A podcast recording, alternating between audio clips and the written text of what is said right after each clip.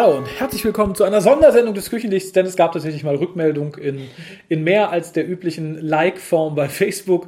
Denn wir haben ein Einspiel bekommen vom Tim, den ich jetzt direkt einfach mal in die Runde werfen möchte.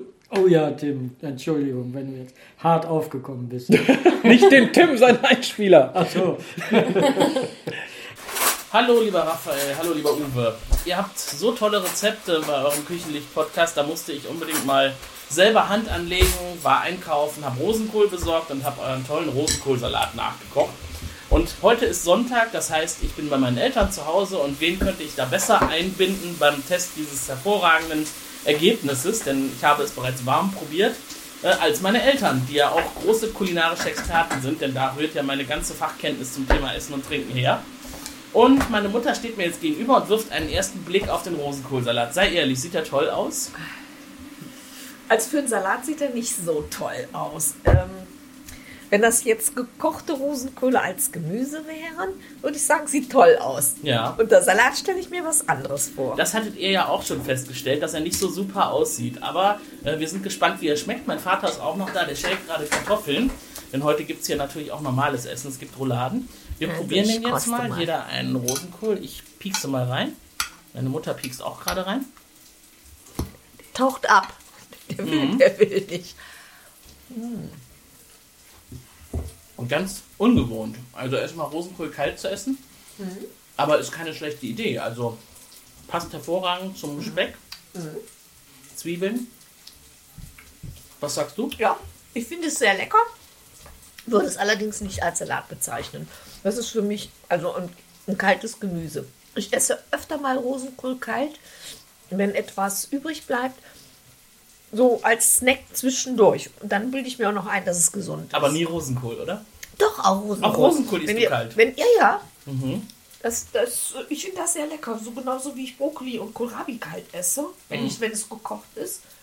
Weil ich einfach denke, Gemüse ist besser als Schokolade. Das stimmt.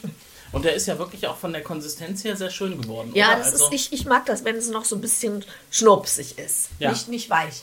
Also er ist auf jeden Fall gar nicht gummiartig, was man beim Rosenkohl ja überhaupt nicht haben will. Sondern man kann richtig schön die einzelnen Lagen erkennen. So, Papa, du musst jetzt auch mal probieren. Hier liegt eine Gabel. Vielleicht hast du ja einen ganz anderen Eindruck und sagst, dir schmeckt das überhaupt nicht. Mein Vater ist nämlich auch ein großer Küchenchef. Und der hat echt Ahnung.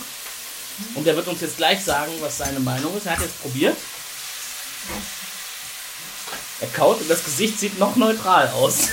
Nein, ich finde dieses ähm, Gemüse kalt sehr gut und mir schmeckt das.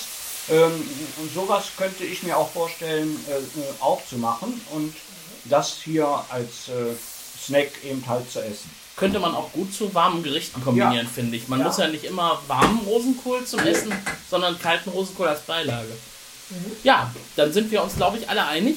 Wir haben den Rosenkohlsalat getestet und ausprobiert. Wir haben jetzt jeder ungefähr vier Rosenköhler gegessen. Ich habe ja auch durch euch gelernt, dass es Rosenkohl in der Größe von Zwiebeln gibt, wo dann jeder nur zwei Stück. man nicht machen. Je kleiner, umso, umso aromatischer. Genau. Ah, da hat sie sogar recht. Ich habe nämlich auch heute einen sehr kleinen Rosenkohl probiert. Das war tatsächlich bisher der leckerste. Also große Rosenköhler, das hatte Uwe ja auch schon gesagt, ist irgendwie ungewohnt.